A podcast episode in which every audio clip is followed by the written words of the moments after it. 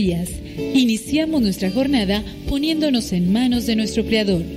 Pedimos su gracia para enfrentar como hijos suyos cada reto que la vida nos presente, acompañados de María, la dulce Madre que nos invita a proclamar las grandezas del Señor. Camina con nosotros en radiocepa.com, emisora católica de los misioneros servidores de la palabra.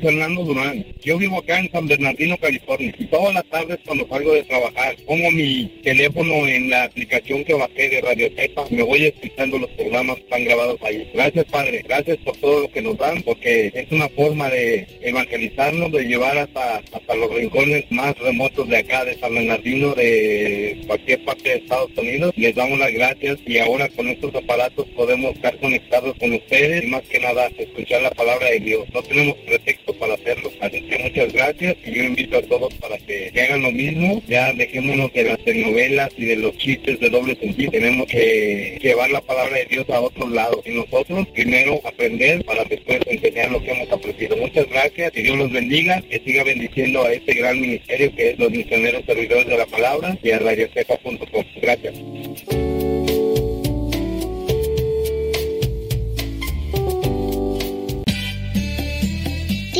esto es que me gusta escuchar mucho Nano Sepa. Escuchas Radio Cepa.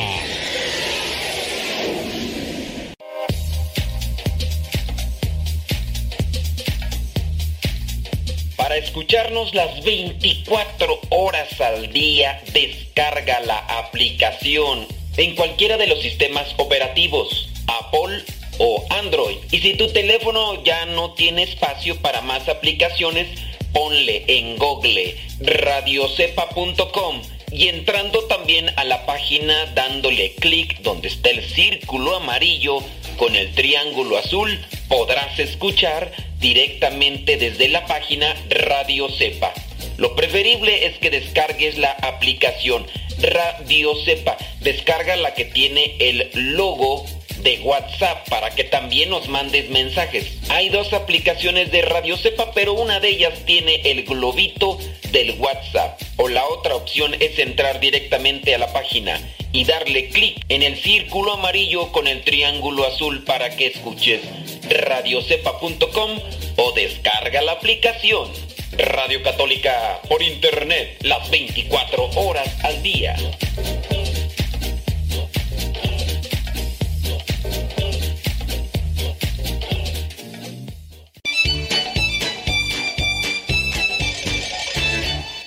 Estás escuchando la CEPA, la estación de los misioneros servidores de la palabra.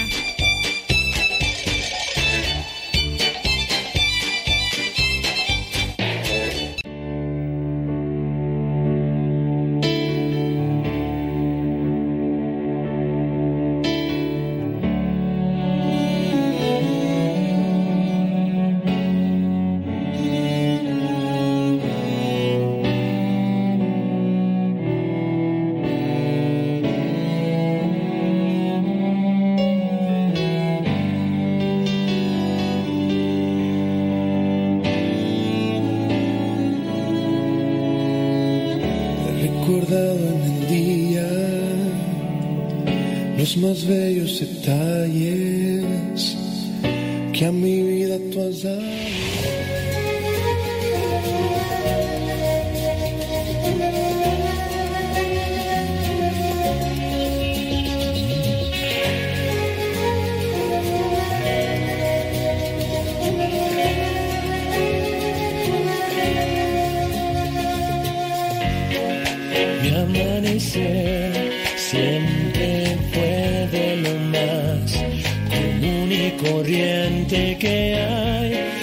siempre le doy gracias a Dios por cada nuevo día, aún más hoy. Hoy ya es día martes. Ni te cases, ni te embarques, ni de tu casa te apartes. Martes 4 de agosto. Saluditos a los que ya se contactan con nosotros y nos dicen dónde nos están escuchando. Saludos, dice Guadalupe Nicolás desde Ecatepec. Saludos. Gracias a Esther Rangel desde Jefferson Park, California. Gracias, Olivia Flores desde New York. Muchas gracias, Yesenia Rauda Valencia, allá en Carolina, Carolina del Norte. Gracias. Saludos, dice a todos los que están ahí conectados. ¿De dónde nos escuchan, criaturas? ¿Desde dónde? Com comenten, digan. ¿Qué pasotes con tus zapatotes? ¿Dónde tablas que no te había vigas? Yo pensé que ya morongas. ¿Hay noticias? Hay noticias, sí. Algunas de ellas buenas, otras, este, pues que nos deben de llevar a, a tener atención en una reflexión. Oiga, hay cosas que, pues bueno, no sé, dentro de la tolerancia y dentro de lo que vendría a ser esa famosa... ¿Cómo le llaman? El tener libre expresión ahí. Sí, hay cosas que se podrían permitir, pero hay otras que no. Oiga, pues... Mire, por ejemplo, esto que fue... ¿Dónde fue? Tú déjame ver dónde está. ¿Dónde está? Ah, sí, mira. Esto sucedió hace unos cuantos días. Un grupo de estos intolerantes, de estos del pañuelo verde y LGBT y demás, eh, protagonizó un cuestionado episodio allá en Polonia. Agarraron una bandera de colores, esas de arco iris, y llegaron hasta donde estaba una estatua de Cristo con una cruz. Esto pasó el pasado eh, miércoles 29 de julio. Y entonces este grupo radical le puso la bandera de colores y además pues le puso otras insignias más ahí que pues que les, que les definen a este grupo. Dice, además de colgar el símbolo de este, dice, eh, también dicen las estatuas de bronce de Nicolás Copérnico y la conocida, o sea, no solamente a la imagen de Cristo, sino a otras más. Pero, pues, oiga, aquí ya están buscando estos grupos intolerantes que piden respeto y demás. ¿Qué, están buscando al hacer este tipo de cosas? Mientras la bandera dice, mm, bueno, pues ahí hicieron este tipo de, de profanación y de manera así y arrebatada y todo. Pues creo que uno, también debe tener sus cuidados, ¿no? A lo mejor ellos, eh, de sus formas de expresión y lo que tú quieras, pero si no se cuida el respeto, pues ¿cómo vamos a andar por ahí, hombre, nosotros haciendo este tipo de cosas?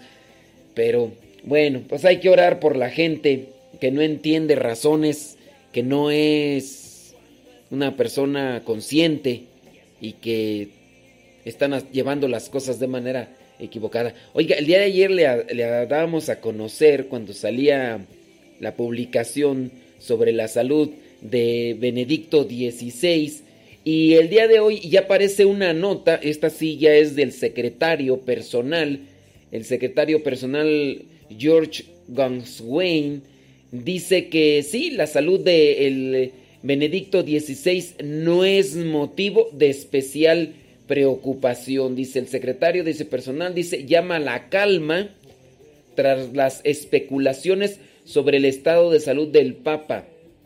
Sus condiciones de salud, dice, no son motivo de especial preocupación, son las de un anciano de 93 años que, que atraviesa la fase más aguda de una enfermedad dolorosa, dice, pero no grave aclaró, dice, eh, en una publicación que hizo, porque pues ayer damos a conocer lo que había dado eh, el, el informe que había dado un periodista que tuvo un encuentro con Benedicto XVI y pues que sí lo había notado desgastado, cansado y que ciertamente a partir de la visita que le hizo a su hermano, él también comenzó con enfermedades, su hermano ya falleció, eh, creo que fue el primero de julio, y dice pues se encuentra enfermo. Ciertamente 93 años, pues sabemos que el cuerpo se ha cansado, se ha desgastado y tendrás también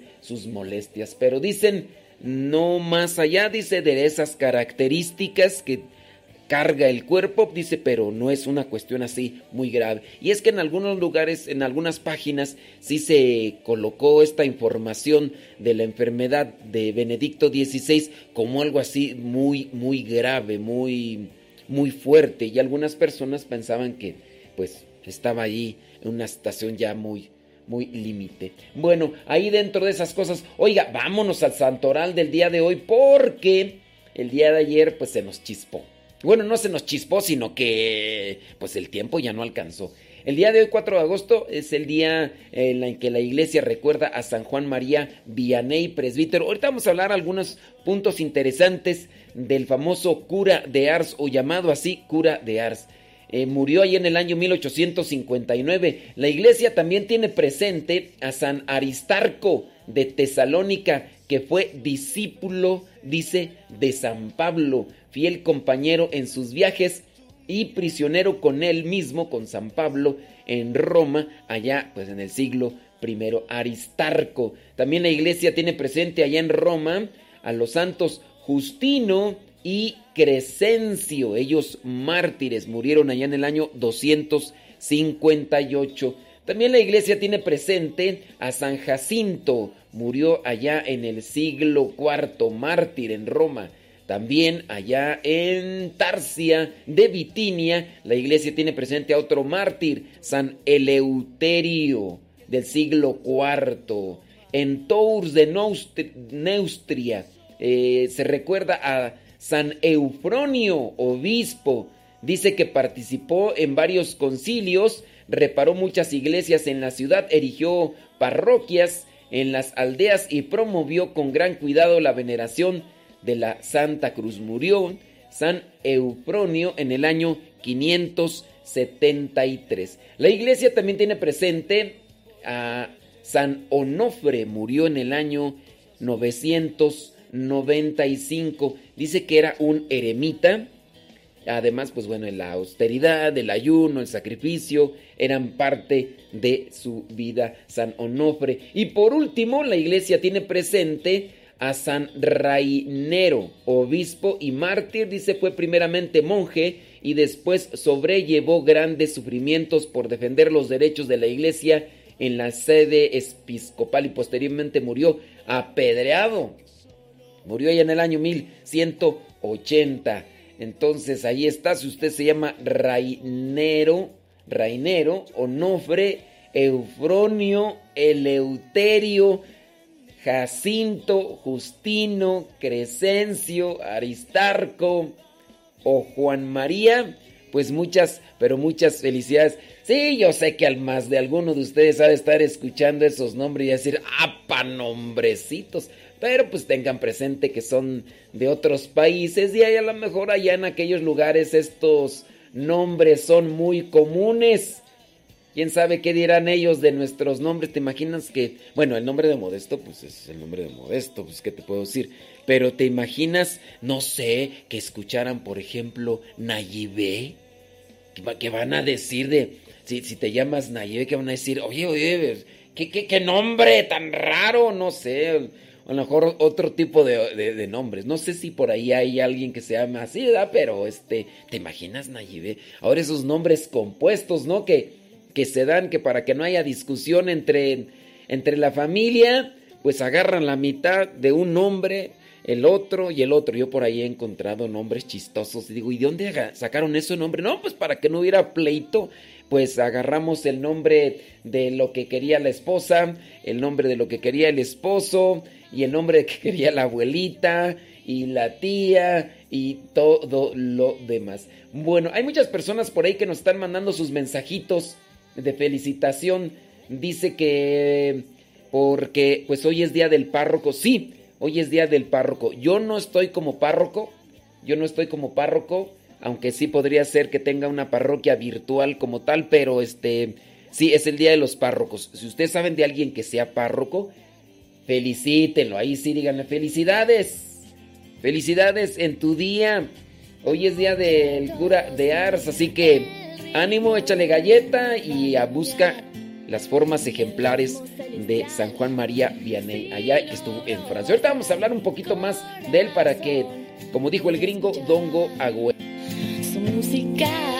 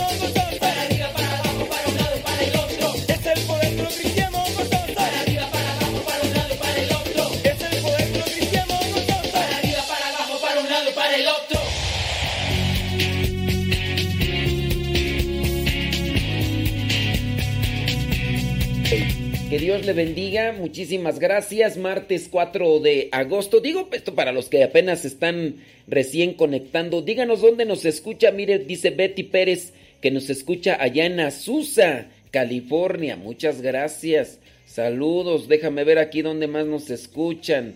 Bueno, es que allí están saludos y esto y lo otro, aquello y demás. Bueno, ahorita voy a checar ahí donde nos escuchan.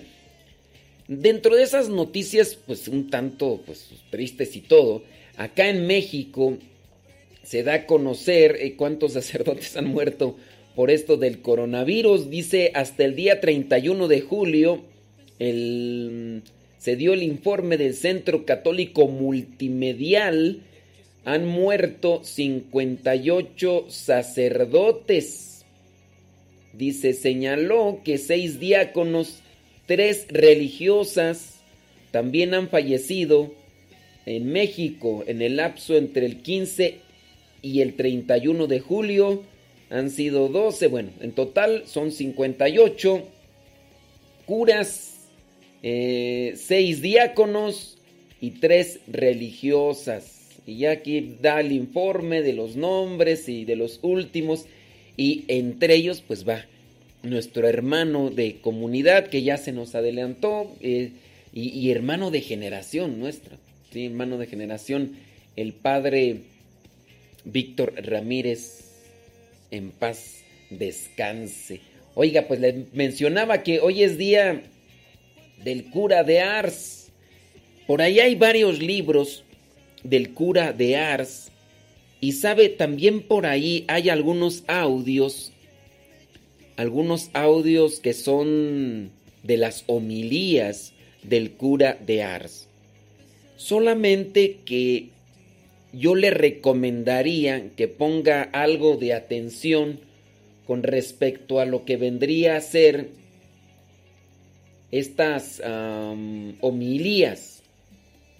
Entiéndase que nosotros cuando hablamos, incluso hasta ahorita mismo en el programa, estamos hablando en un tiempo para una gente en específico y con unas características que van enfocadas hacia la persona, hacia el tiempo y a las circunstancias. No podríamos aplicar lo que incluso el día de hoy pueda yo referir de un acontecimiento, no lo podríamos aplicar de aquí a 20 o 30 años. Porque si tú escuchas esas homilías o tú las vas a leer porque también están en es- escritas, puede ser que algunas cuestiones de las que se hablan ahí no se apliquen a un tiempo en nuestros días o a unas circunstancias, porque se está refiriendo a cierto público, incluso hasta cierta cultura. Y también hay que tener cuidado, porque hay deformaciones. Las deformaciones estriban en cuanto a que alguien puede tomar ese texto, lo hace audio, le agrega o le, le quita cosas y las acomoda a su manera. Tú las escuchas, por ejemplo, personas que les da pereza leer y, la- y se ponen a escuchar las, esas homilías eh, supuestas en el canal de YouTube por ahí.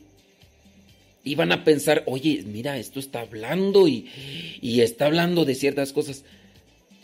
Y puede ser que a lo mejor estén dis- distorsionadas. Uno también tiene que tener seguridad. Hay muchas personas que yo no sé, pues bueno, a, veces es una falta de sentido común o, o falta también de, de razonamiento, reflexión, porque creen todo, absolutamente todo lo que encuentran en internet.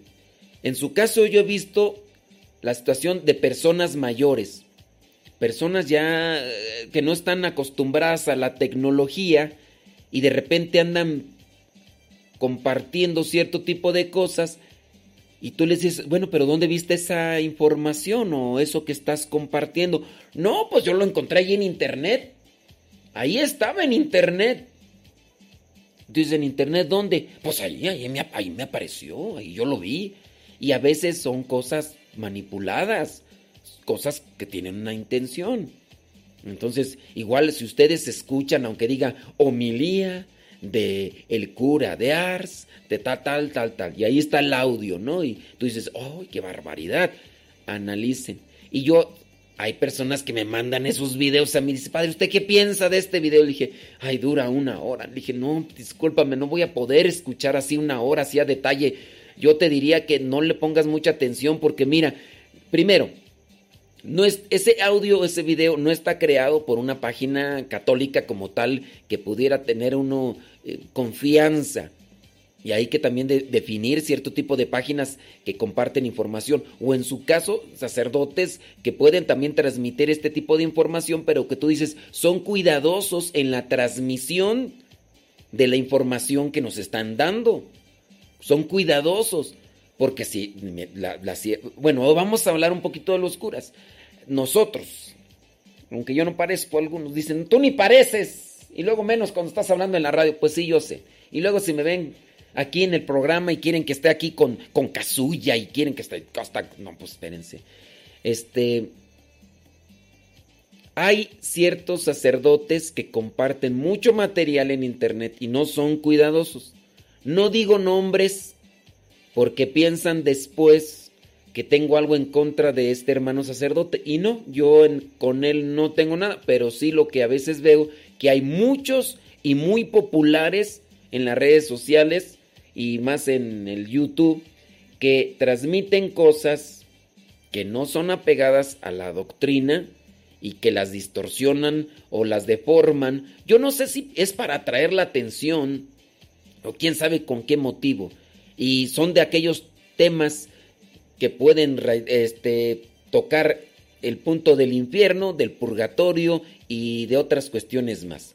Por ejemplo, cierto sacerdote que ya se le unió otro y otro por ahí.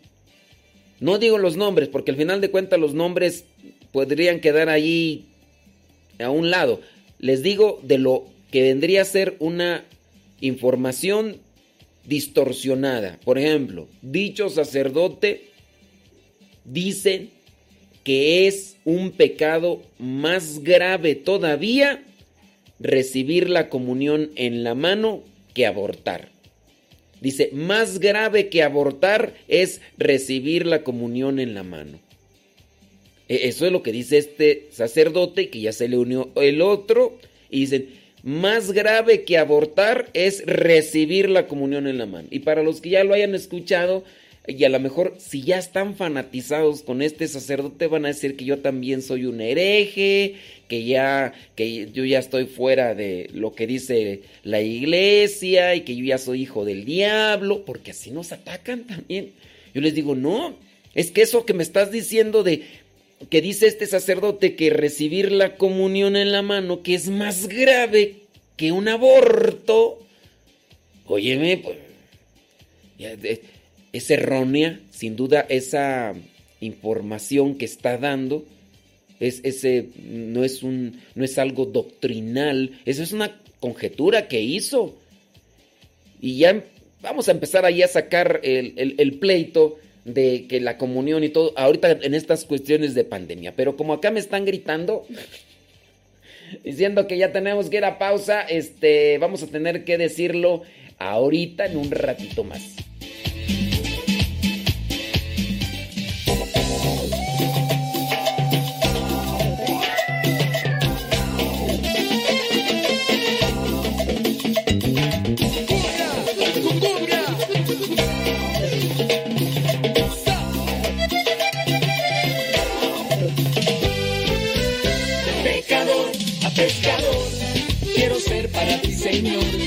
De pecador a pescador, quiero ser para ti, Señor.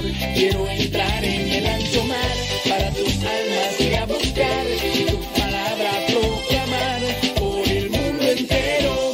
De pecador a pescador, quiero ser para ti, Señor. De pecador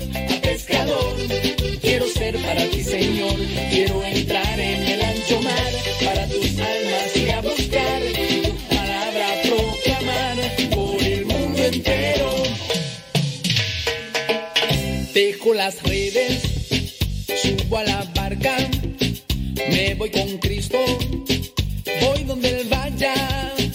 Dejo las redes, subo a la barca, me voy con Cristo,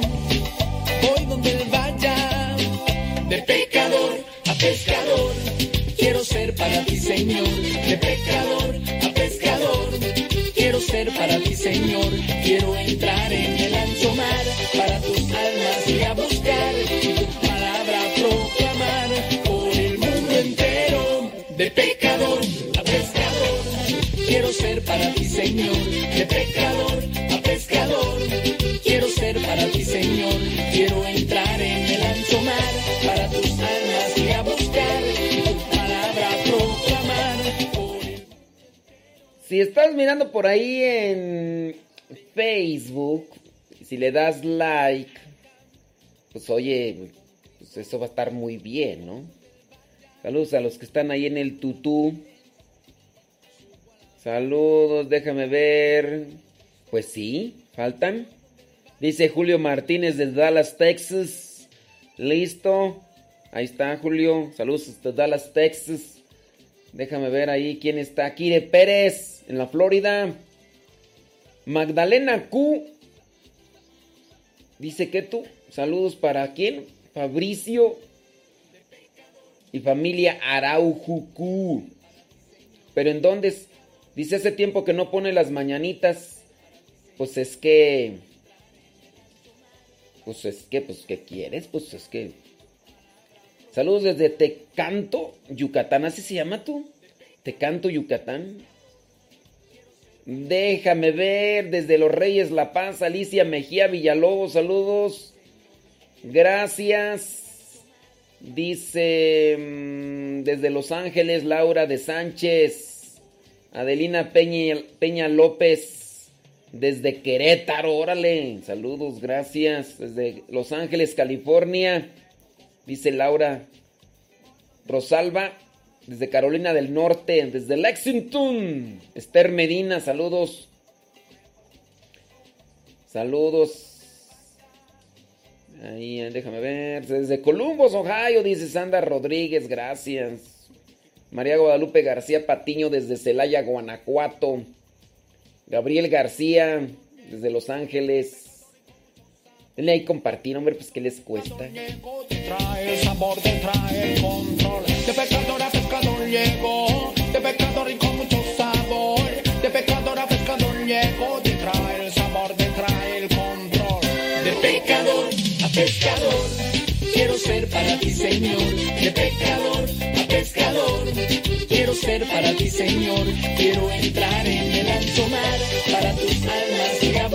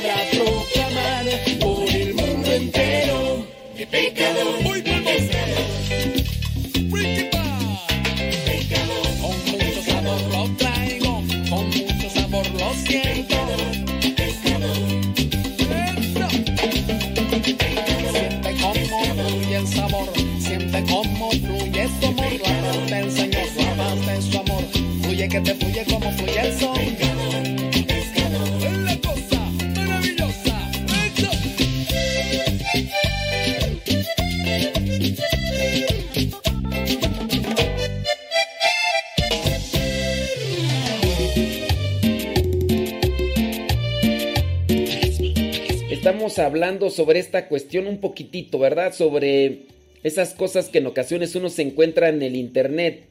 Y esto a raíz de lo que comenté sobre las homilías del cura de Ars que por ahí se encuentran y que se pueden distorsionar o que se pueden manipular a una manera un tanto, mm, ¿cómo llamarlo?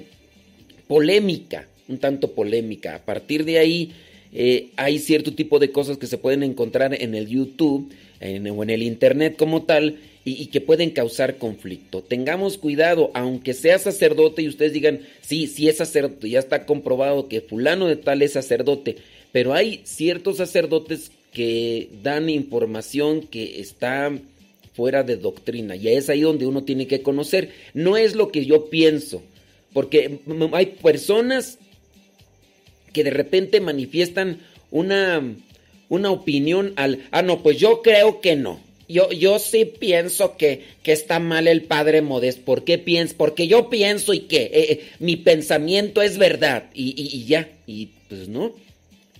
Esto de la comunión en la mano, de verdad, causa mucha polémica, mucho conflicto. Porque dicen, ¿cómo voy a recibir a mi Jesús en mi mano pecadora? ¿Y a poco tu lengua muy santa? ¿A poco tu lengua muy santa? Si tú estás bien confesado, si tú estás en gracia, todo tu cuerpo está en gracia. No quiere decir que, ah, porque voy a recibirlo en mi boca y no lo voy a recibir en mano, ya mm, peco menos. No, si, si, ¿con, con qué pecas más? ¿Con la mano o con la... Ay, no, pues yo no estoy de acuerdo con el padre modesto, la verdad, sí, no, ahí sí me, me disculpa, pero sí, yo pienso que no. Oiga, entonces, si usted no está de acuerdo conmigo, entonces no está de acuerdo con la iglesia. Y usted a lo mejor le está dando más credibilidad a este sacerdote que dice que es un pecado más grave que el aborto recibir una comunión, la comunión en la mano. Yo donde sí he manifestado que no estoy pues a favor de recibir la comunión en la mano, aunque en estas circunstancias de pandemia y de transmisión de virus lo analizamos mejor y hay que tener sus cuidados y atenciones. Y sí, ya estoy escuchando a estas personas que, que están cerradas, incluso hasta lo que vendría a ser el conocimiento doctrinal de la, de la iglesia a lo largo de su historia. A lo largo de su historia, empiezan a decir, no, pues yo no estoy de acuerdo. Yo pienso que cometemos sacrilegio al recibir la comunión en la mano. ¿Por qué sacrilegio? Es que la mano está pecadora. Oh, y tú piensas que tu boca no nos... Hace poquito recibí un mensaje de una persona, dice, es que a mí se me hace falta de respeto mirar cómo algunos agarran la comunión en la mano y se van a sus lugares así como si nada. Incluso hay veces que, que, llevan la comunión allí en la mano como si fuera la cartera o fuera el celular que lo llevan así moviendo para un lado y para otro. Dice, no, dice, no me gusta eso. Le digo, mira, la falta de respeto no está en un movimiento como tal, está en la intención del corazón. Tú a lo mejor quisieras que esa persona no recibiera la comunión en la mano y que la recibe en la boca. Por cuestiones de virus y pandemia, ahorita están estas medidas. Ahora, si tú dices, esa persona recibió la comunión en la mano y se fue como con, con mucha falta de respeto hacia su lugar, ¿qué diferencia hay que la haya recibido incluso en la boca y que vaya con la misma actitud de falta de respeto? O sea, la, la, actitud y la intención, la intención es lo que va pesando más. La actitud sí podría, podría ser, es que llevaba aquí la comunión en la mano y la lleva así, va, va hacia hasta su lugar a donde sentarse y a lo mejor se van cayendo partículas. Sí, eso sí, sin duda es algo equivocado, que no, no se debe hacer, e incluso hasta podría ser también un sacrilegio porque no se reconoce quién, a quién tiene ahí en la hostia, quién está en la hostia consagrada, que es a Jesús. Y bueno, aquí ya viene una cuestión de doctrina, de fe, de, de, conocimiento de lo que es nuestra, nuestra iglesia. Y hay muchas personas pues, que lamentablemente no. A ver, tú dices, es que yo quiero que tengan respeto, pero ¿cómo van a tener respeto si no conocen? No, pues es que hay que darles a conocer. Pues ahí está hay que darles a conocer y ahí vamos a tener que colaborar todos, todos. No solamente los sacerdotes son los únicos que van a dar a conocer la fe, la doctrina, no, no son los únicos, los laicos. ¿Cuántos sacerdotes en el mundo hay? A ver, chéquenle. Otras veces ya se los he dicho yo muchas veces. Ahí en el anuario pontificio dice cuántos sacerdotes, y otras veces se los he dicho, cuántos sacerdotes en el mundo. Si tú quieres que tus sacerdotes hagan todo, desde los sacramentos, unción de los enfermos y todo lo demás que, que envuelve y las actividades y que estén formando, pues óyeme, no vamos a alcanzar. No vamos a alcanzar. ¿Cuántos católicos a nivel mundial hay? Que también le hemos dicho. ¿Cuántos católicos a nivel mundial y cuántos sacerdotes para todos estos católicos? Y ahora también hay que cuidar los católicos. El día de ayer mm, hablábamos sobre esta congresista que se dice católica, eh, apellido latino, es que Cortés, no me acuerdo, eh, de apellido latino, que anda por ahí haciendo sus zafarranchos y que anda promoviendo el aborto y anda así, y así otros más que se autonombran católicos, pero pues, o sea, sí se dicen, sí, católicos, todo, pero con ideas totalmente distorsionadas. ¿Quién los va a formar? ¿Quién los va a instruir? Porque si tú nada más te dedicas a, ay, yo no estoy de acuerdo con esto, ay, yo no estoy de acuerdo con aquello, ¿y qué estás haciendo para ayudar a aquellos que no conocen la fe, que no conocen la doctrina, que no conocen la religión, que no conocen la Sagrada Escritura? ¿Qué estás haciendo para que se formen aquellos? Porque si nada más te dedicas ahí a estar diciendo que no estás de acuerdo con esto y, yo pienso que no, y yo, y yo pienso que tú estás mal porque nada más estás señalando las cosas en las que sí andamos caminando desviado, pero no haces nada por instruir. Es más, ni siquiera te instruyes bien y por eso eh, das como verdad lo que tú crees o lo que tú piensas con respecto a la doctrina. Si la iglesia desde hace ya mucho, pero mucho tiempo, e incluso dentro de lo que vendría a ser la estructura o la forma histórica, se presenta esto de la comunión en la mano y tendría que incluso lo de los ministros extraordinarios de la comunión y todo lo demás, entonces quiere decir que tú estás en la verdad y que la iglesia junto con el papa y con un montón de obispos y, todo el magisterio está mal y, y tú tienes la verdad. Y ahí es donde pues también te hace falta tu instrucción para que conozcas más. Y entonces tengan, tengan su cuidado, criaturas, porque hay muchas personas que, que sí, buenas para hablar, para juzgar, para señalar, pero no para instruir. Y, y así como este curita por ahí que anda diciendo que es, que es un pecado más grave recibir la comunión en la mano que un aborto. Más grave que un aborto es recibir la comunión en la mano. Y de ahí para allá otras ideas erróneas más. Como el otro cura que decía, el otro cura que decía que en cuanto caía la hostia en el suelo y tocaba las, en el suelo, esa hostia dejaba de tener a Cristo. Y ya, ahí en cuanto tocó, eso no, y ahí, ahí está el derecho canónico, y hay que también revisarlo. Y eh, ahí diciendo ese tipo de cosas, y así otros más. E- Este programa puede ayudar, puede dar una línea, pero no es para formar, ¿eh? Para, para formar, váyanse a Escuela de la Fe. Ahí donde van a sentarse una hora, dos horas y van a tener a un maestro y ahí les van a resolver sus dudas cara a cara, así de manera personal. Porque aquí en la radio a veces lo que buscamos es inquietar, motivar para que ustedes busquen, lean. Hay gente que quiere instruirse con lo de la radio. No, pónganse a leer, váyanse a cursos, váyanse a congresos. Y si ahorita no se puede por la cuestión de la pandemia, tómenlos a nivel virtual. Porque, pues sí, o sea, a veces andamos totalmente erróneos y, todo lo basamos a yo creo, yo pienso. Pues yo no estoy de acuerdo. ¿Y por qué no estoy de acuerdo? ¿Por qué no? Y, y sácalo de ahí. Y necios y tercos. Y, yo iba a hablar del cura de Ars, de los 10 puntos, tú ya ahorita ya me enfrasqué con otras cosas y ay, santo Dios todopoderoso. Voy a checar ahorita sus comentarios. Saludos desde Phoenix, gracias. Saludos desde Perú, gracias. Leticia Salazar, allá Inglewood. Lenali, Odali, saludos allá en, en, en Perú. Muchísimos thank yous.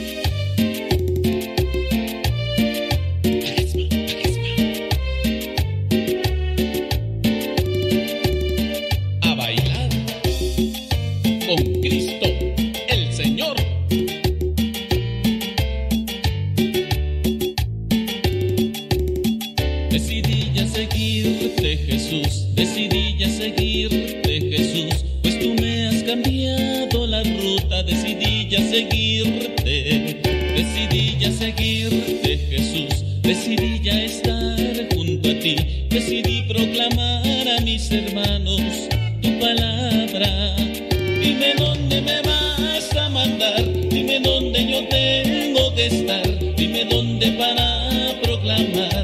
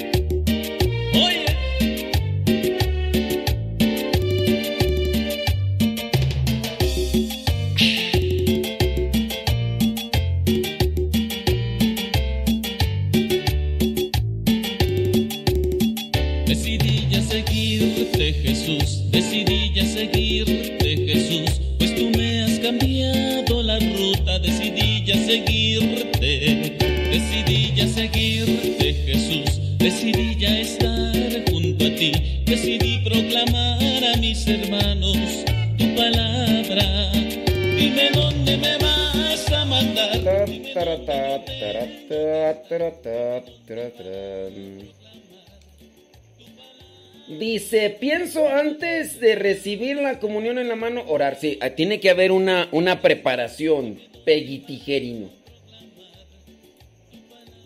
Dice, saludos, dice desde Chicago, Vero Alvarado. Saludos, Vero. Desde Tepozotlán, dice Elena Dávila. Gracias, saludos hasta Tepozotlán. Saludos a Teresa Carreón desde Phoenix. Déjame ver. Abraham Godoy desde Nueva Italia, Michoacán. Dice.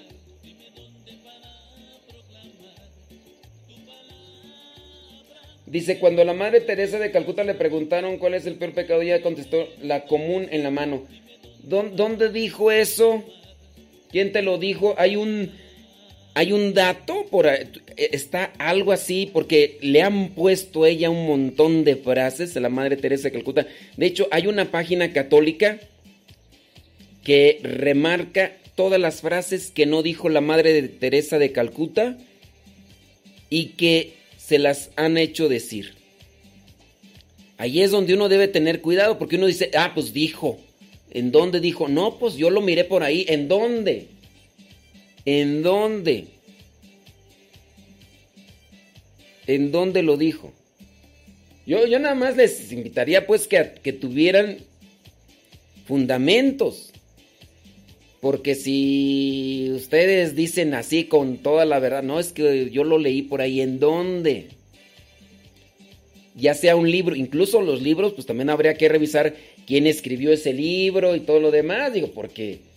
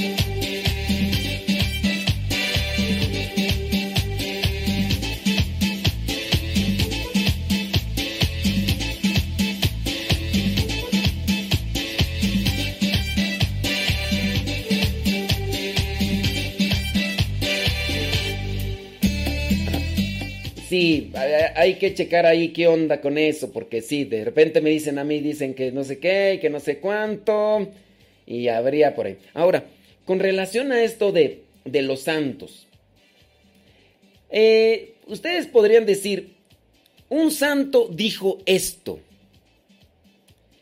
y ciertamente a veces los santos tienen expresiones que por falta de un conocimiento incluso científico o a veces un conocimiento como tal, eh, dicen algo.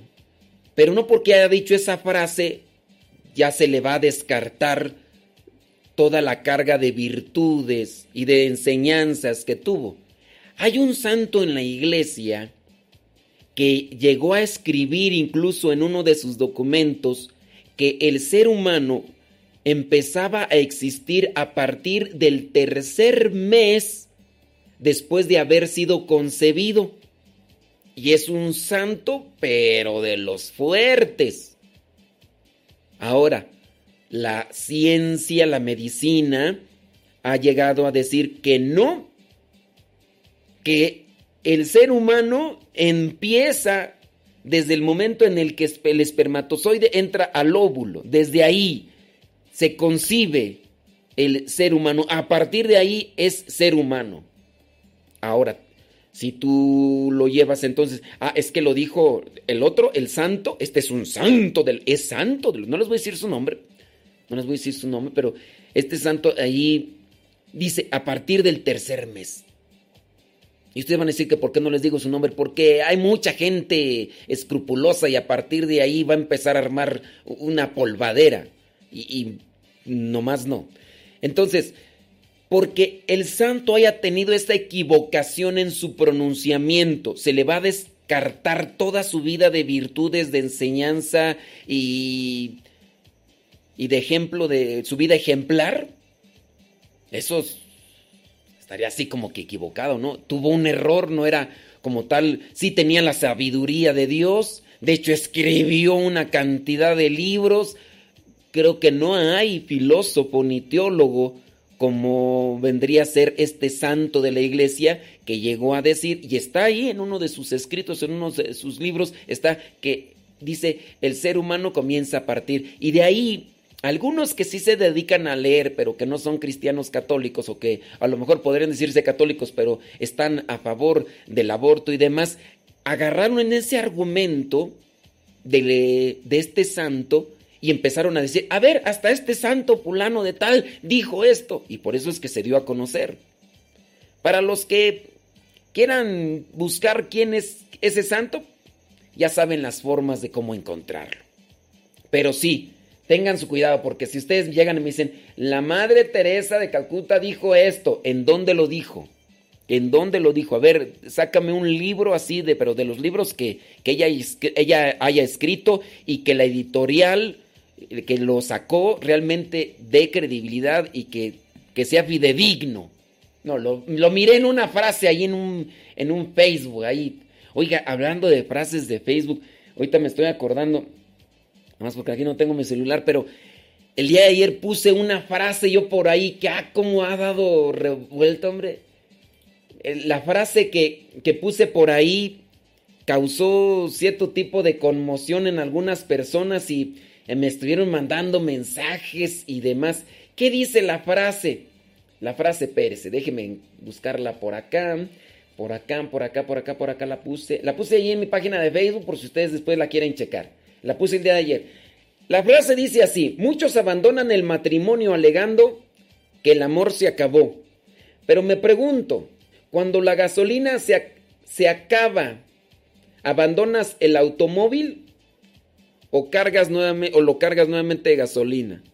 Y eso, mire, uff, ha dado para que me manden mensajes y mensajes y mensajes y mensajes y mensajes sobre esa cuestión. Y digo, pues bueno, pues, pues hay frases, hay frases de frases. Yo a esa frase podría ponerle ahí, si le pongo ahí abajo, lo dijo, eh, ¿quién? Mm, lo dijo este San Pablo. Y si tú le analizas un poquito, dices, bueno, en el tiempo de San Pablo todavía no había automóviles había carros de caballos y todo lo demás. Y así también ustedes analicen esas frases y esos videos que en ocasiones les llegan por ahí. Bueno, oiga, pues ya son 50 minutos después de la hora, 50 minutos después de la hora, hoy día martes. Ni te cases, ni te embarques, ni de tu casa te apartes, y menos en estos días de pandemia. Mucho cuidado, lávese las manos y cuídese muy bien. A lo mejor usted es asintomático y puede traer ahí el mugre virus y lo anda ahí compartiendo, así que se póngase tapabocas para que no ande ahí expulsando saliva porque en la saliva puede ir el virus. Vámonos rápidamente con 10 datos, 10 cosas sobre el santo que la iglesia nos presenta el día de hoy en la liturgia, parte de otros más, ¿no? 10 datos sobre San Juan María Vianney, cura de Ars. Su primero, primer dato, su primera comunión fue pues de una forma así inesperada. La Revolución Francesa trajo persecución contra los sacerdotes e incluso después de ella tenía que disfrazarse para pasar de incógnito. Tenía que disfrazarse por la Revolución Francesa. Le dejo una pregunta de investigación. ¿Qué otros, qué otros sacerdotes, qué otros sacerdotes se disfrazaban? Hay dos mexicanos. ¿Qué otros sacerdotes? Uno de ellos es santo y otro es beato. Ya se los hemos comentado. ¿Cuáles son esos dos sacerdotes que se disfrazaban en tiempos de la persecución cristiana en el año 1925 y o 27, 28, algo así? Cuando fue la época de la cristiada. Había dos sacerdotes, uno de ellos es obispo, fue obispo, y el otro sacerdote y es beato. ¿Cuáles son esos sacerdotes que se disfrazaban para que no los encontraran? Bueno, el cura de Ars también lo hacía. Dice, cuando el joven Juan recibió la primera comunión, llevaron carros de heno. ¿Se sabe qué es el heno? Eso que se utiliza para lo que vendría a ser los arbolitos de, de Navidad.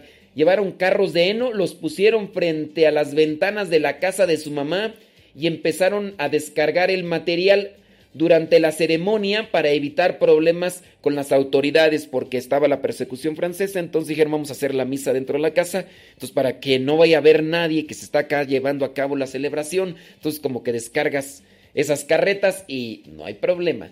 Eh, siempre recordará ese día San Juan María Vianney, porque ese día dice derramó lágrimas. ¿Quién de ustedes lloró el día que hizo su primera comunión?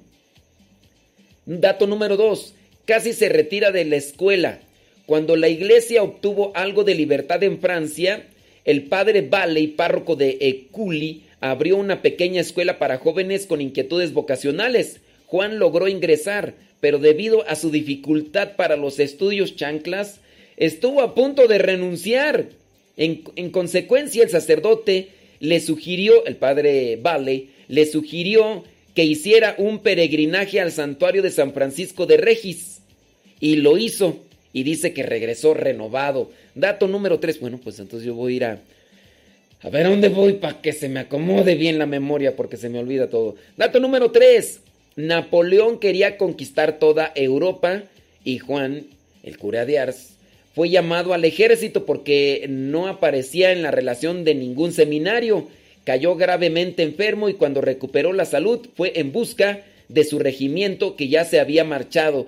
Pero en el camino volvió a enfermar, buscó refugio por varios días y se dio cuenta que, sin querer, se había convertido en un desertor del ejército. Buscó una eh, aún mayor que escondía desertores y este le aconsejó que se quedara en casa de uno de sus familiares. Adoptó el nombre de Jerón, Jerome Vicén hasta que más adelante un decreto imperial concedió amnistía a los desertores. O sea que, pues por la enfermedad. Número cuatro, lo expulsaron del seminario. Eh, logró ingresar al seminario mayor, pero por su insuficiente conocimiento de latín no entendía ni podía responder a los formadores. Le pidieron que se marchara, lo que le produjo un inmenso dolor y desaliento. Sin embargo, el padre Valley nuevamente fue en su ayuda y siguió los estudios en privado. Sus cualidades morales sobrepasaron cualquier deficiencia académica. ¿Qué tal? Bueno.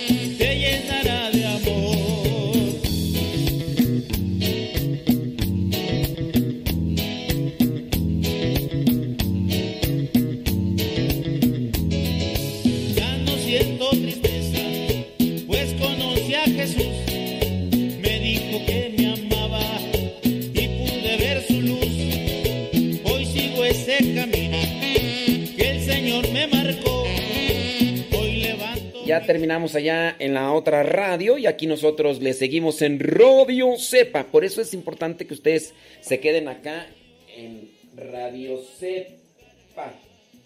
Porque así ustedes pueden tener em, pues más información, más información y demás. ¿En qué estábamos, criaturas del Señor? Estábamos con lo del cura de Ars. Vamos a terminarlo porque, pues sí. Entonces lo expulsaron del, seminario, pero uno de los sacerdotes, pues, que creía en él, dijo, no, mira, tú, tú tienes posibilidad, así que vamos a echarle ganas. Vamos a echarle aquí con Jesús, a echarle ganas. Dato número 5. Dato número 5 dice, su maestro fue su primer penitente. Una vez ordenado sacerdote fue enviado a ayudar al padre Valley, que había, le había ayudado. Pero las autoridades diocesanas no le dieron permiso para confesar. El padre Valley intercedió y él mismo fue el primero en confesarse con el nuevo sacerdote, San Juan María Vianney. Años más tarde, el, el padre Valley murió en brazos, en los brazos del santo, quien sufrió como si hubiera perdido a su padre. Pues cómo no, oye, pues este padre Valley, pues era valedor, o sea, pues, Pues, ¿Cómo no? Imagínate, encuentras a alguien que te impulse, encuentras a alguien que te ayuda y que, y, que te, te- te da esos ánimos pues, y luego viene ese momento. ¿Tú tienes a alguien así que, que tú lo consideras así como impulsor de tu vida? Dice, el obispo Guizar y Valencia y el padre Miguel Agustín Pro, dice Luz Sánchez. Ándele, usted sí sabe. Sí, estos dos, eh, bueno, sí, el obispo y el sacerdote fueron los que se disfrazaban para, para escaparse o para no ser detenidos por los que andaban buscándolos. Exactamente, sí, muy bien, Luz Sánchez. Ahí está el padre Beato Miguel Agustín, porque no se no lo, pues no, no hay una, todavía ahorita, pues se necesita un milagro, la causa de canonización ahí está detenida, y es porque han sacado cosas que han manchado también su imagen y demás, y que dicen que no murió mártir por la fe, y que quién sabe qué tantas cosas, pero ahí está detenido, pero de que dejó una eh, estela de virtudes o de ejemplos buenos, ahí están. Eso no, no se puede dudar. Dice, saludos, dice, escuchándolo acá en Tarímbaro, Michoacán, dice Alberto Garibay, muchas gracias. Número 6. Tuvo una profecía en Ars. Las autoridades eclesiásticas lo enviaron al pequeño pueblo de Ars porque pensaban que con sus limitaciones intelectuales no podría servir en una comunidad grande. Sin embargo, al llegar hizo una profecía. Dijo, la parroquia no será capaz de contener a las multitudes que vendrán a este lugar. Poco a poco el sacerdote se fue ganando el amor del pueblo y les inculcó el amor a la Eucaristía, siendo su fiesta favorita la de Corpus Christi. Cuando el Papa Pío IX definió el dogma de la Inmaculada Concepción, el cura de Ars pidió a los fieles que iluminaran sus casas en la noche y las campanas del templo resonaron por mucho tiempo. La gente de los pueblos cercanos al ver los destellos pensó que el pueblo se estaba quemando y acudieron a apagar el supuesto incendio porque la gente pues le hizo caso y empezó ahí a... a y eh, empezó ahí a, a encender ahí algunas lucecillas. Dato número 7.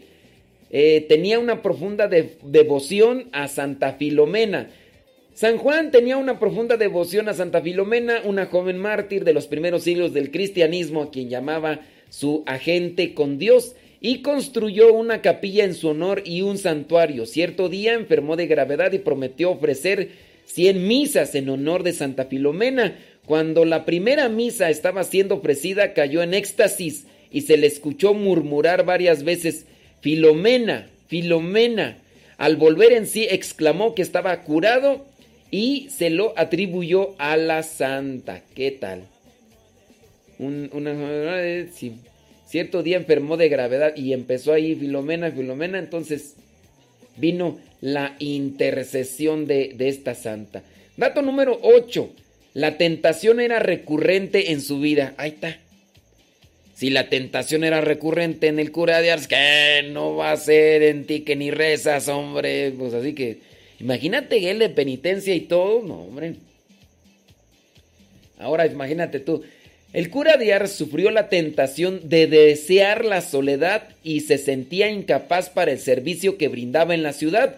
En una oportunidad le rogó a su obispo que lo dejase renunciar y hasta en tres ocasiones llegó a irse del pueblo, pero siempre regresó. O sea, se fue del pueblo porque no quería estar ahí, entonces regresó. Imaginaste, hasta él tuvo ese tipo de, de tentaciones. Número 9. Luchó pacientemente contra el chamuco. El demonio siempre molestaba al santo cura de Ars con ruidos extraños y fuertes en las noches. Mira. Tú sabes que a la persona que más se acerca a Dios es la que más persigue el chamuco. Su intención era agotarlo para que no tuviera fuerzas para confesar o celebrar al día siguiente la Eucaristía. Cierto día que el santo se disponía a revestirse para la Santa Misa, el maligno incendió su cama. Eh, San Juan sabiendo que el enemigo quería detener el oficio divino, dio las llaves del cuarto a aquellos que iban a apagar el fuego y les dijo, ay, apáguenlo, ahorita vengo, voy, voy a ir a rezar, voy a ir a la misa. El villano, al no poder atrapar,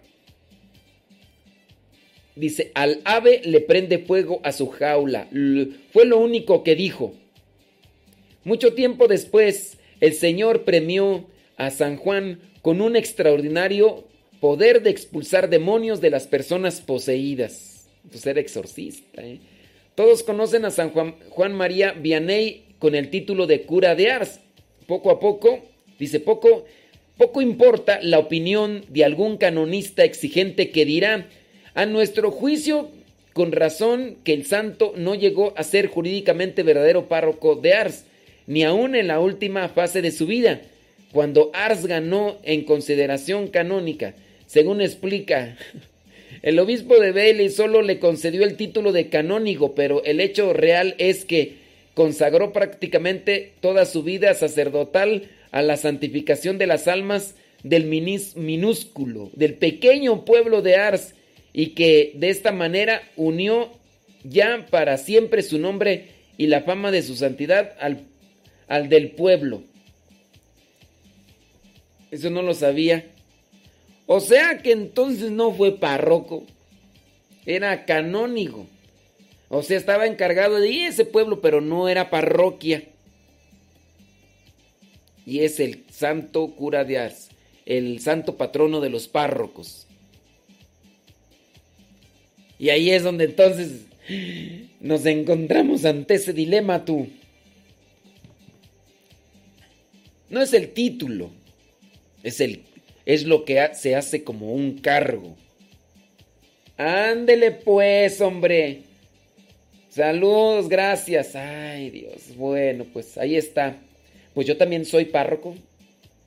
Sí, tengo mi parroquia virtual. Ustedes son mis feligreses. Ustedes son mis feligreses.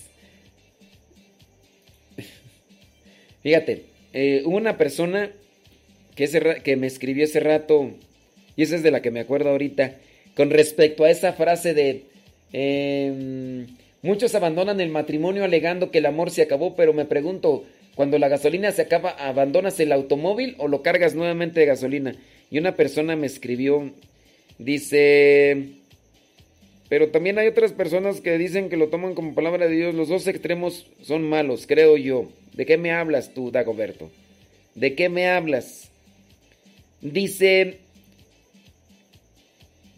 después de 17 años donde no hay respeto ni confianza, dice, para mí es mejor separarse. ¿Usted qué opina? Lo digo de las par- de, la- de los de los partes. Después de 17 años. Después de 17 años que ya no tienes gasolina. Pues miren, yo no les voy a decir que se separen. Yo siempre les voy a decir que luchen por su matrimonio. Y, y luchar implica muchas cosas. Muchas, pero muchas, pero muchas cosas. Pero pues sí, hay que analizarlo allí. Pues sí, otros, mira, por ejemplo, ahí decían, también dice, también nos dice la palabra de Dios en la primera de Juan capítulo 4 versículo 7, queridos, amémonos unos a otros porque el amor viene de Dios, todo el que ama es hijo de Dios. Mm. Bueno, ese versículo no sé qué. A veces se atora por ahí, pero un empujón y a seguir adelante con la ayuda de María Santísima y su Hijo amado.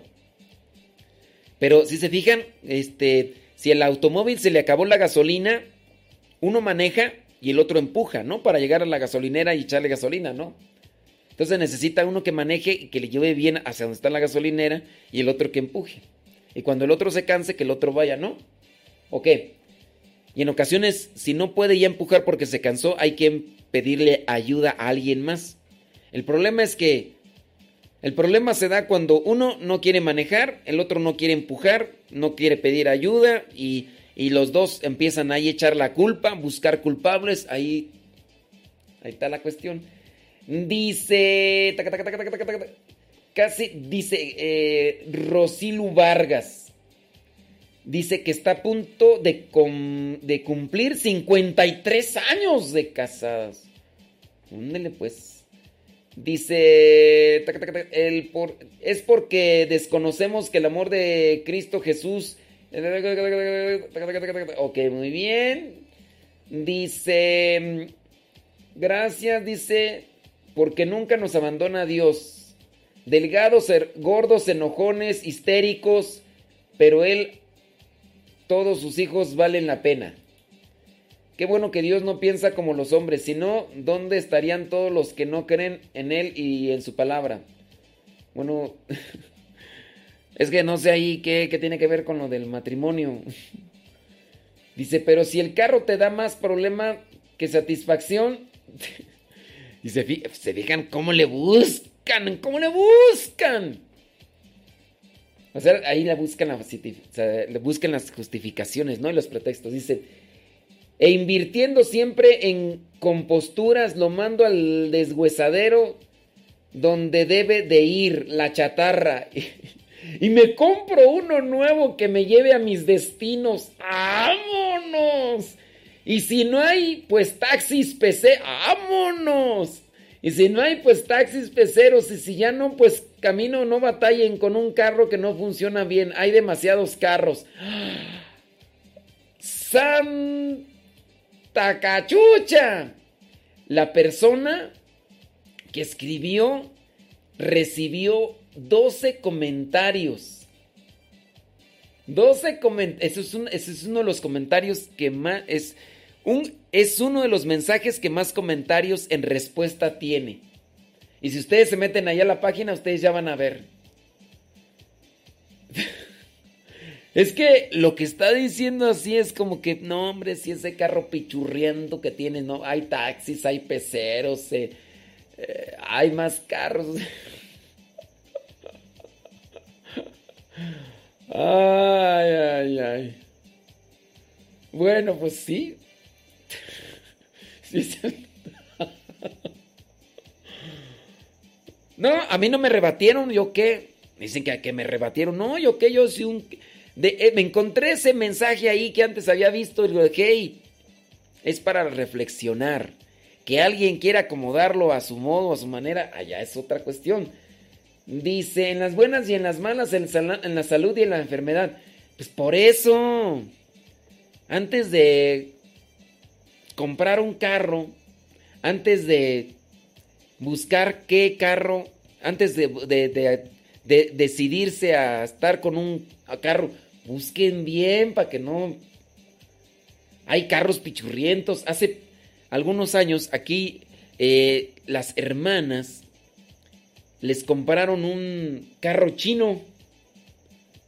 Les compraron un carro chino y ya te imaginarás.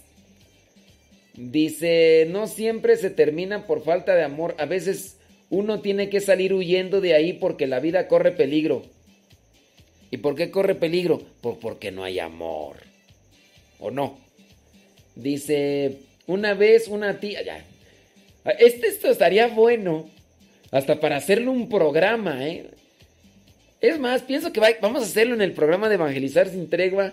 Eso, muchos abandonan el matrimonio eh, sobre esas cosas. Vamos a hacerlo. Ya, ya lo deja. así que, si quieren seguir comentando, después vamos a hacer el programa de Evangelizar sin tregua eh, a partir de ese comentario. Vientos huracanados, vámonos al Evangelio el día de hoy.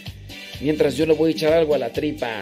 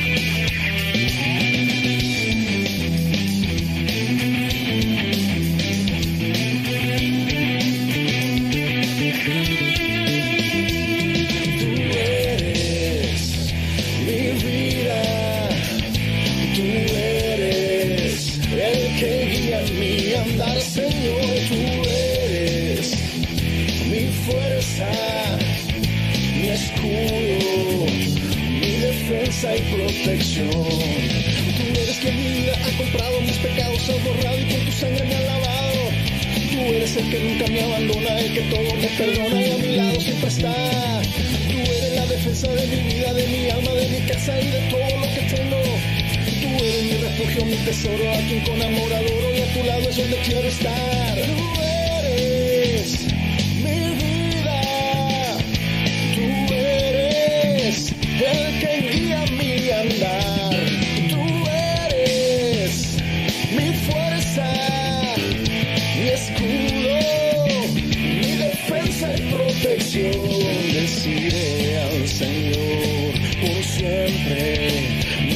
Mi boca de alabarlo. Engrandezcamos su nombre.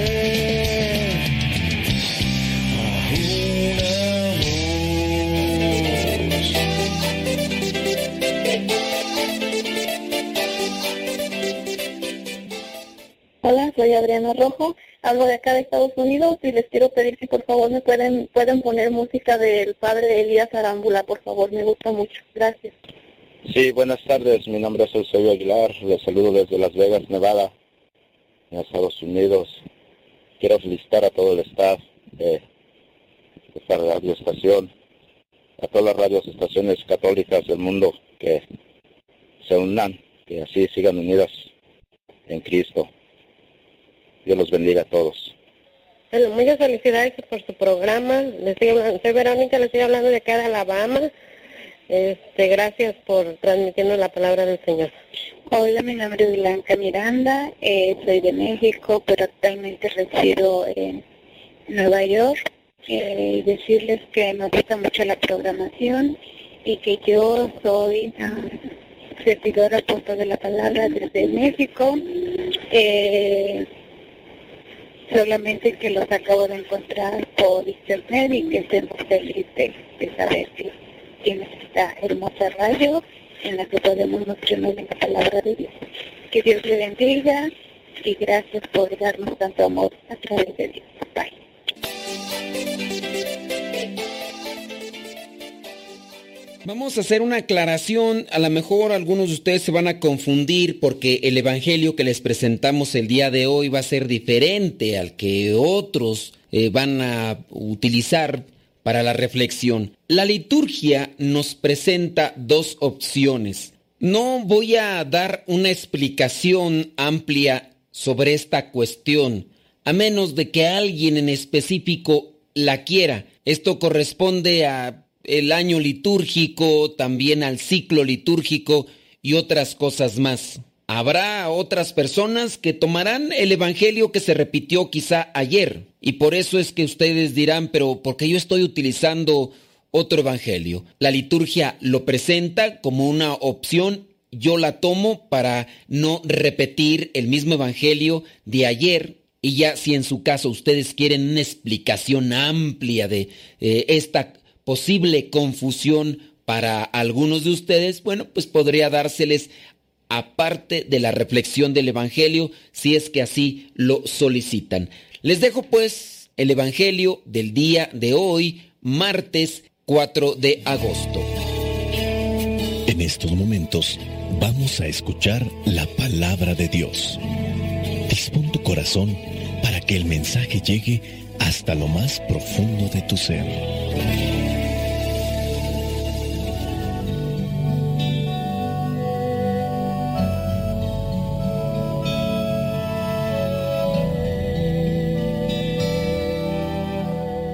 El Evangelio que la iglesia nos propone para el día de hoy corresponde a Mateo capítulo 15, versículos del 1 al 2 y del 10 al 14. Dice así, se acercaron a Jesús algunos fariseos y maestros de la ley que habían llegado de Jerusalén y le preguntaron, ¿por qué tus discípulos desobedecen la tradición de nuestros antepasados? ¿Por qué no cumplen con la ceremonia de lavarse las manos antes de comer. Versículo 10 al 14.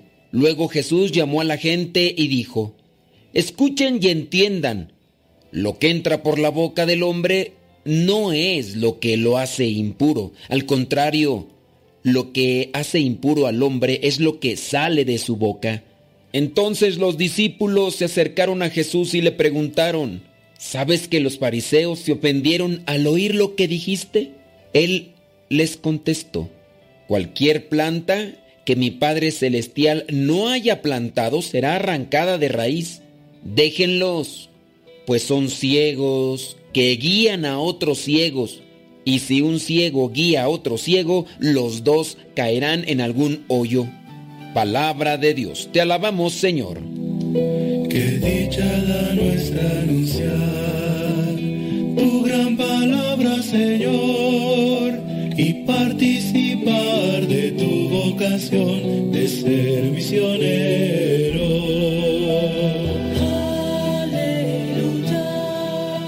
Hay que comprender un poco lo que viene a ser la doctrina de los judíos para así también poder entender lo que viene a ser el Evangelio del día de hoy. Hoy se acercan unos fariseos y le cuestionan a Jesús por qué los discípulos no obedecen la tradición de los antepasados. Y en este caso es lavarse las manos y otras cosas más. Aquí en la misma palabra eh, los fariseos dan a conocer que es una tradición de los antepasados, lo cual si no la obedecen supuestamente quedan impuros. Habían varias cosas que hacía que la persona quedara impura. Una de ellas, por ejemplo, era tocar la sangre. Ustedes ya lo han escuchado muchas veces. La mujer que menstruaba quedaba impura. Si tú tocabas a una persona que ya había muerto, quedaba impura. Si tú tocabas a un leproso, también quedabas impuro. Y esta tradición de los antepasados también señalaba que si no te lavabas las manos, quedabas impuro. Era una tradición que se aplicaba dentro de aquel deseo quizá muy bien intencionado de buscar una pureza integral. En la actualidad nosotros, al enfocarnos en un aspecto del cristianismo, sabemos muy bien que estos elementos en sí ya no son muy notorios ni son muy relevantes. Hablamos más bien de una pureza del corazón, hablamos la pureza de las intenciones, la pureza de los pensamientos, la pureza de las palabras. Jesús da una explicación a estos fariseos y en el versículo 10 dice, escuchen y entiendan, lo que entra por la boca del hombre no es lo que lo hace impuro, al contrario, lo que hace impuro al hombre es lo que sale de la boca. También había una situación que te hacía impuro, es comer animales que eran catalogados como impuros, en caso particular aquellos que se arrastraban y algunos no tanto como en el caso del puerco o el cerdo que también era catalogado como impuro y si tú lo comías quedabas impuro. Jesús aquí dice que lo que hace impuro al hombre es lo que sale de su boca. Ya entonces perfila la explicación a lo que hay en el interior, en el corazón, en el alma, en los pensamientos. Eso es lo que lo hace impuro. ¿Qué guardamos? Ya encontramos la parábola de la semilla, la semilla de cizaña, la semilla de trigo, que hace un reflejo de la palabra de Dios que llega a nuestros corazones. O en su caso aquella semilla de cizaña que también puede tener su efecto, pero que es negativo, es contrario a lo que está buscando Dios. Nosotros dejamos entrar algo en nuestras vidas y dependiendo de su categoría, si es bueno o si es malo, entonces se va a anidar y acumular en nuestro corazón, en nuestro pensamiento, en nuestro ser y después va a fluir. Lo que hace impuro al hombre es lo que sale de su boca. Y ahí es donde tenemos la otra referencia. La boca habla de lo que el corazón está lleno, que también lo dice Jesús en su momento. El árbol se conoce por sus frutos. Es muy constante entonces esta referencia de Jesús para acabar con estas tradiciones que en realidad no están llevando al hombre a esa pureza de corazón y de pensamientos que se necesita realmente para un cambio de actitud.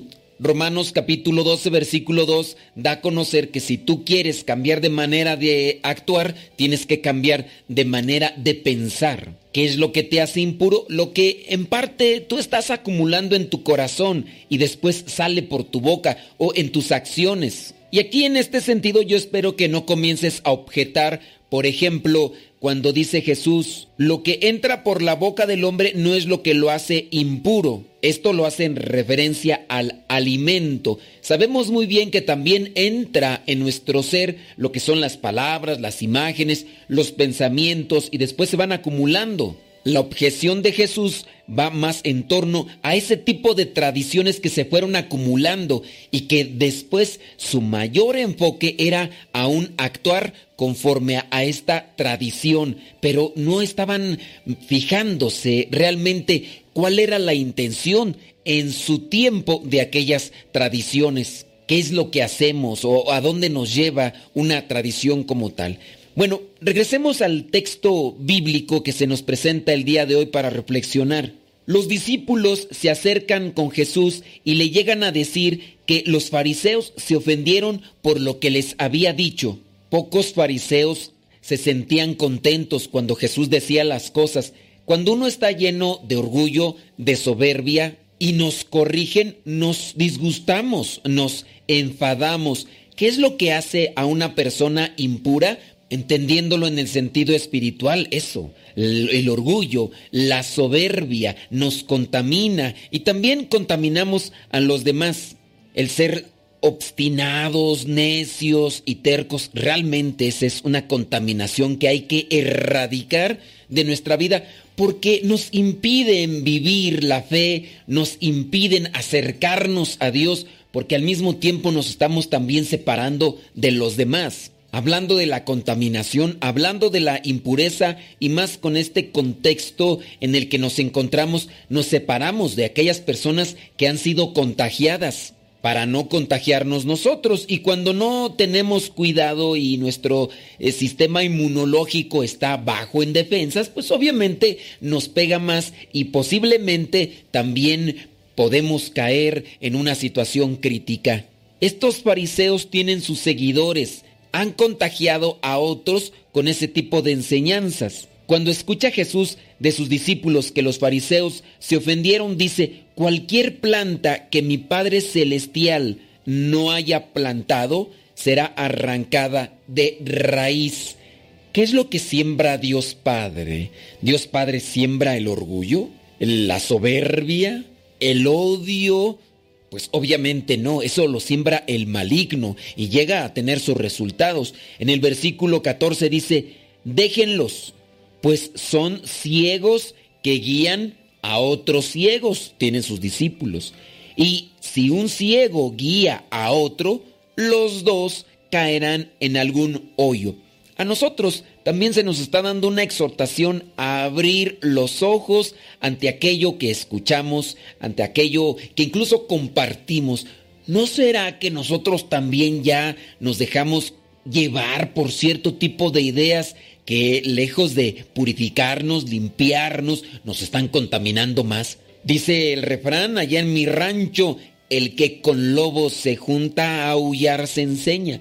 De repente comienzas a juntarte con gente chismosa, con gente que es altanera o arrogante y comenzamos también a adoptar eh, características similares porque a veces queremos estar en competencia o queremos estar en un mismo nivel. Digo a veces porque si somos despiertos podemos darnos cuenta que ese tipo de actitud tóxica, como ahora también se le llama, simplemente no es provechosa para nosotros. No sé si te has dado cuenta que de repente tienes convivencia con algunas personas y estas pues no hablan al principio, eh, no utilizan muchas malas palabras, pero creas una amistad y poco a poco van fluyendo las malas palabras y sin darte cuenta llega un momento en el que también eh, comienzas a ser partícipe de ese intercambio de palabras altisonantes, pues ahí comenzamos entonces a contagiarnos. Tengamos cuidado con este tipo de personas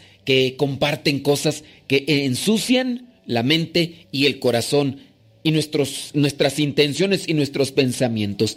Personas ya se habían dejado contagiar por estos fariseos y si algún ciego guía a otro ciego, los dos caerán en algún hoyo, caerán en algún momento. Todos podemos equivocarnos, todos podemos llenarnos de ideas erróneas y contrarias, pero la luz del Espíritu Santo viene a auxiliarnos. Hay que purificar el interior, hay que purificar el pensamiento. Dejemos que el Espíritu Santo nos ilumine para seguir el sendero que nos lleva a la santidad. Ayúdame a vivir la vida desde la transparencia para que sepa disfrutar de todo lo que me das, Señor, desde la gracia, para que no me venda las distracciones del mundo y busque siempre mi felicidad interior. Ayúdame, Señor, a trabajar siempre por la fidelidad al Evangelio, a los grandes ideales que tú nos has enseñado, a no dejarme llevar por la mediocridad y que busque siempre servir con amor y amar al prójimo de verdad. Ayúdame a avivar en mi corazón la gracia de la libertad para que desde la libertad interior pueda darme siempre a los demás. Que no sea un ciego más que guía a otros a la perdición. Ilumina, Espíritu Santo, nuestros corazones para mirar tu verdad y así salir del túnel de la ignorancia y la perdición. La bendición de Dios Todopoderoso, Padre, Hijo y Espíritu Santo descienda sobre cada uno de ustedes y les acompañe siempre. Vayamos a vivir la palabra. Lámpara es tu palabra para mis pasos, luz en mi sendero. Lámpara es tu palabra para mis pasos, luz mi sendero. Luz, tu palabra es la luz. Luz, tu palabra es la luz. Yo guardaré tus justos mandamientos. Señor, dame vida según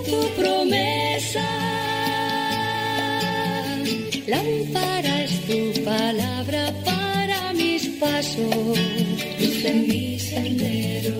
Lámpara es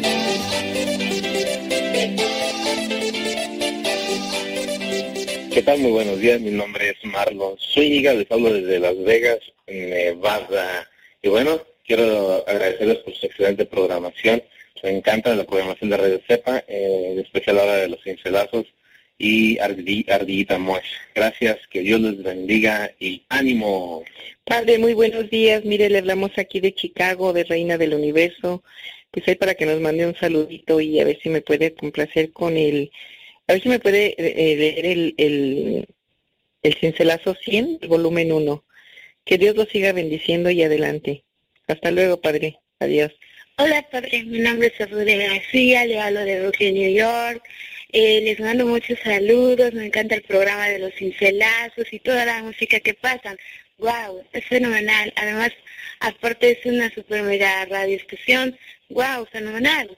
Que Dios les siga bendiciendo y, y muchos saludos a todos los radios. a los pobres en su travesía.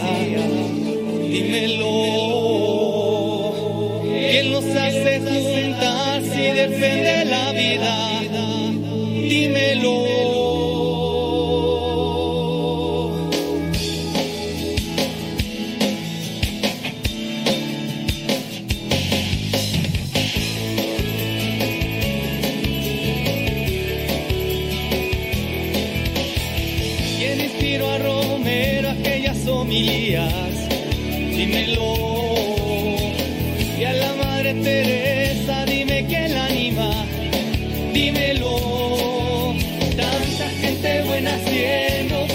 Cosas bellas, no, eso no es coincidencia. Eso más bien prueba que el Espíritu de Dios sigue aquí. Aleluya,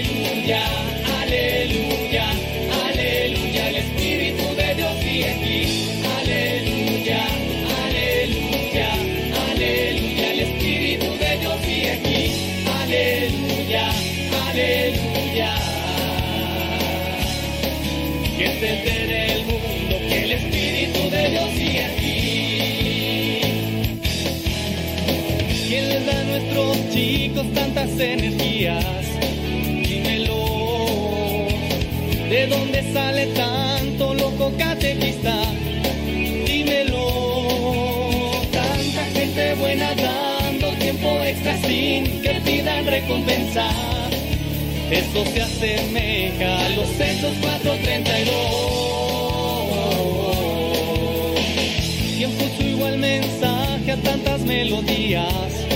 Dímelo. Si incluso los autores ni se conocían. Dímelo. Tanta gente buena, fina, notas bellas animando a nuestra iglesia. Pa' que Arjona se va, el Espíritu de Dios sigue aquí. Aleluya,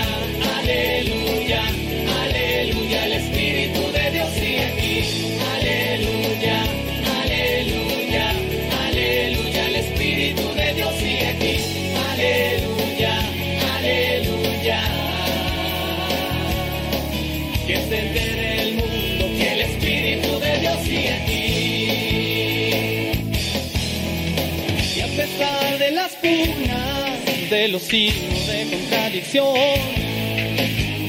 de los muchos errores por los que hemos pedido perdón, no, no me quedan más dudas. Tú sigues con nosotros, Señor, porque solo así se explica tanta gente linda, tanta lucha, tanto amor. Ande pues, hombre, gracias,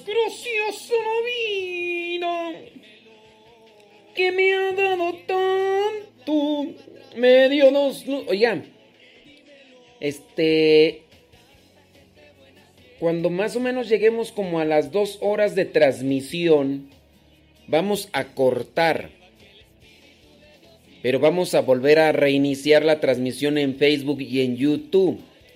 Y ustedes van a decir, ¿por qué cortas? Miren, Arnul- Arnulfo nos está echando la mano para subir los programas en audio al Spotify, al Google Podcast, al iTunes que se llama Modesto Radio. Si yo sigo con el programa por más de dos horas y media, va a estar más difícil de que se pueda subir. Entonces, por eso vamos a hacer un corte en lo que vendría a ser la página de Facebook y de YouTube. Esto se lo digo a Pedro Godínez para que cuando se corte, vamos a iniciar. Ya después del corte ya no se va a llamar al que madruga, se va a llamar de todo un poco. De todo un poco. Dice. Saludos desde Tapalpa, Jalisco, María Vázquez. Dice: A las 11 de la mañana, eh, misa crismal en Cuernavaca. Sí, con esto de la, de la pandemia, pues se suspendió la misa crismal. Y es que ahora los, las diócesis van a estar buscando en qué fecha hacer esa misa para bendecir el aceite que se utiliza para los sacramentos. A ver, entonces, ya tenemos una hora 44 minutos. Yo pienso que vamos a tener ya que hacer un corte, ¿no? Una hora 45 ya. Falta la radionovela. La radionovela la vamos a poner en la otra emisión del programa que vamos a titular De todo un poco. De todo un poco. Así que los que están escuchando allí en el YouTube y en el Facebook, sepan más o menos qué onda con eso y para que sepan, ¿ok? Déjame ver, déjame ver. Oye, podríamos poner la homilía de del padre de España, ¿no? ¿Cuánto dura el padre de España de bueno,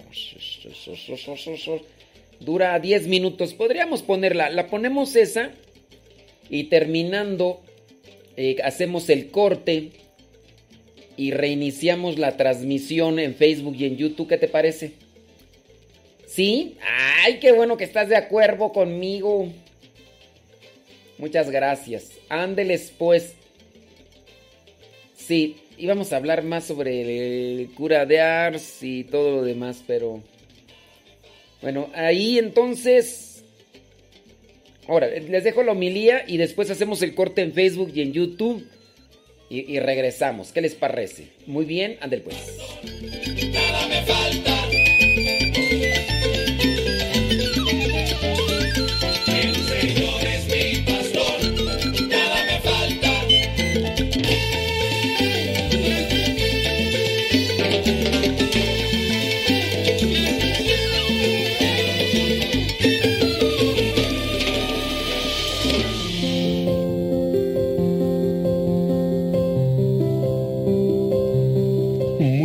Días a todos. Hoy es martes, día 4 de agosto. Es martes de la semana eh, décimo octava del tiempo ordinario. En este día la Iglesia celebra la memoria de San Juan María Vianney. Antes era solo el patrono de los párrocos de todo el mundo, pero desde el año en que se le dedicó, el año del, del sacerdocio, se dedicó a su figura, el Papa Benedicto XVI quiso que fuera también el patrono de todos los sacerdotes del mundo. Así que lo celebramos muy especialmente. El texto del Evangelio de hoy es Mateo 15, 1, 2, 10 al 14. Es un texto que, en el que hay una, de, una controversia más de las que Jesús sostiene con los fariseos, con los maestros de la ley, esta vez metiéndose con la pureza legal, ¿no? Eh, los discípulos se sentaban a la mesa sin haberse lavado las manos. ¿eh? No se trata aquí de una norma de urbanidad o una norma de educación, no estamos hablando de eso, sino más bien de cómo interpretaban los judíos ese tipo de gestos, ¿no? Les importaban mucho las apariencias, el exterior, pero el corazón estaba pues en otros lados, por eso la queja de Jesús, ¿no? Y de Dios, este pueblo me honra con los labios, pero su corazón está lejos de mí. A veces mucho cumplir, pero después mucho mentir, cumplo y miento, ¿no?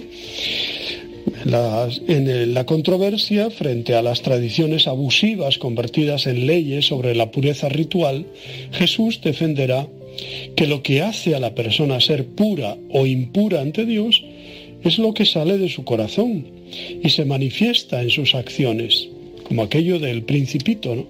Lo importante está en el corazón. Si los guías religiosos centran la relación con Dios en actos puramente externos, son ciegos, que conducen a un pueblo también ciego o aburguesado, acomodado en, una religión meramente externa, ¿no? Porque está muy cómodo asentado en una religiosidad superficial y que no tiene compromiso. Esa doble ceguera está expresada en la queja, ¿no? Este pueblo me honra con los labios, pero tiene lejos el corazón. Reflexionemos, pues, si nosotros muchas veces nos parapetamos en el cumplimiento de rezos y ritos para no entregarle el corazón. E incluso cuando hacemos eh, anotación ¿no? de eh, 400 rosarios, 200 comuniones, no sé cuántos retiros, no sé cuántos cursos de retiro, o de...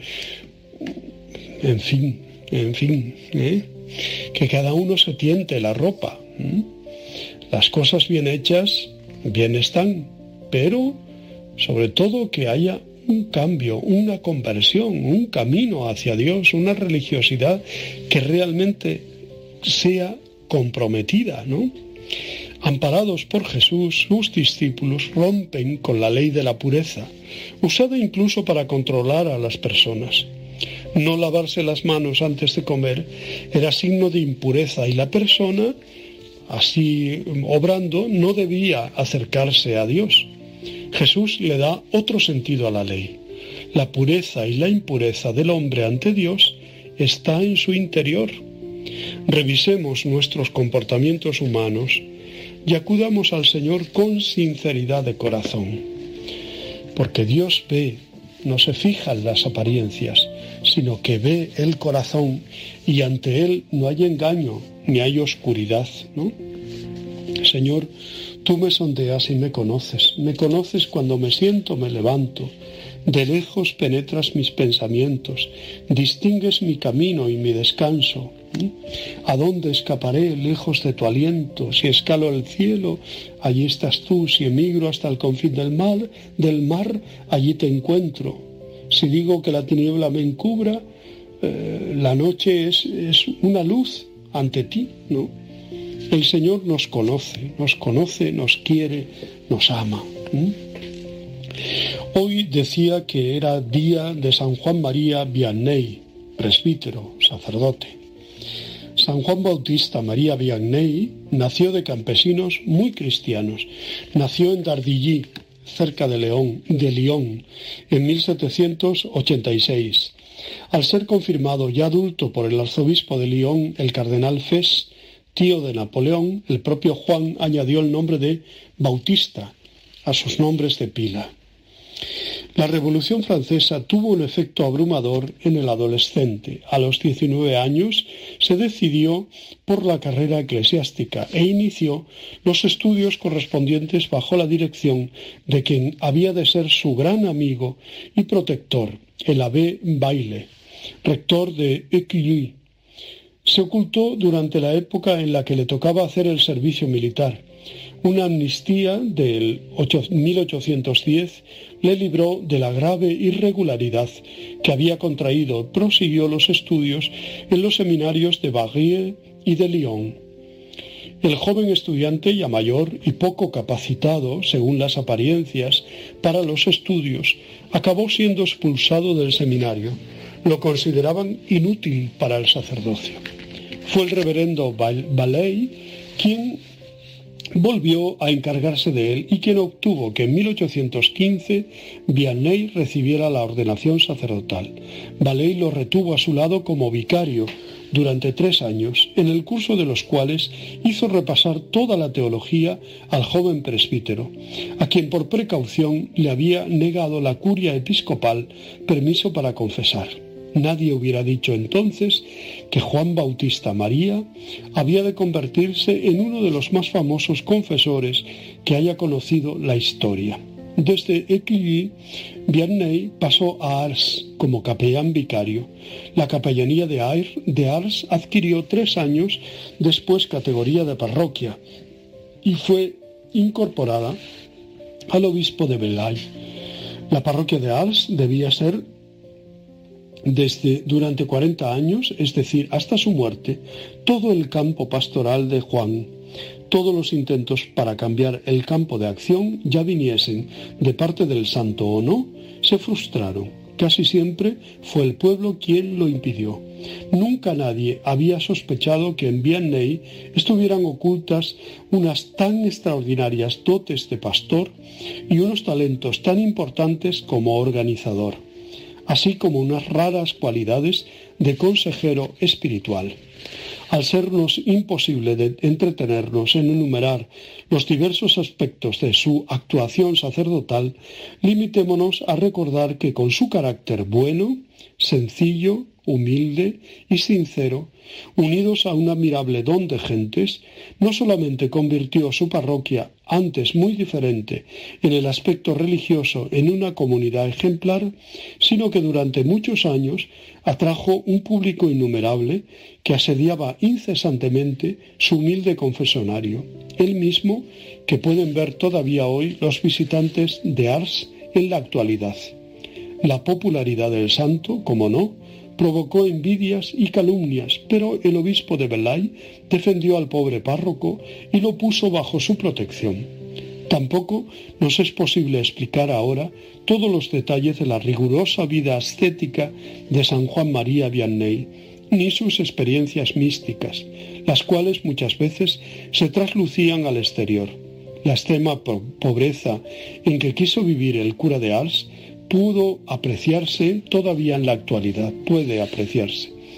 Los constructores de la fea basílica dedicada al santo tuvieron por lo menos el buen gusto de conservar intacta la antigua capillita parroquial, que es actualmente como un apéndice de la basílica. También se conserva intacta la casa parroquial con los pocos objetos de que se servía al santo.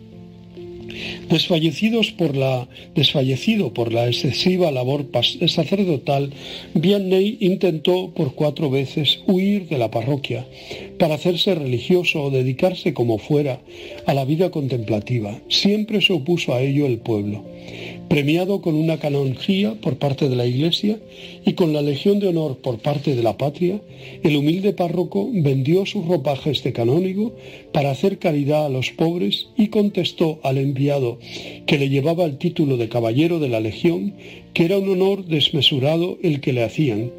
El representante de Napoleón III contestó a estas palabras con una finura típicamente francesa, que más que para honrarlo a él, el nombramiento era para honrar a la misma Legión de Honor.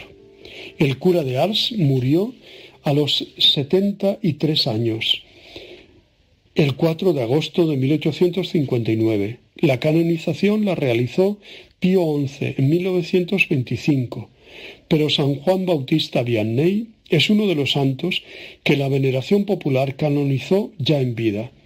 Sigue siendo un centro importante de peregrinación y se considera al santo como patrono de todos los sacerdotes dedicados a la cura de almas.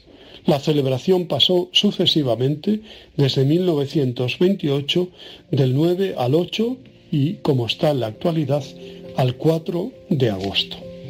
Damos gracias a Dios por la vida, la obra y el testimonio de San Juan María Vianney y hoy pedimos especialmente por la santidad de todos los sacerdotes y las vocaciones sacerdotales.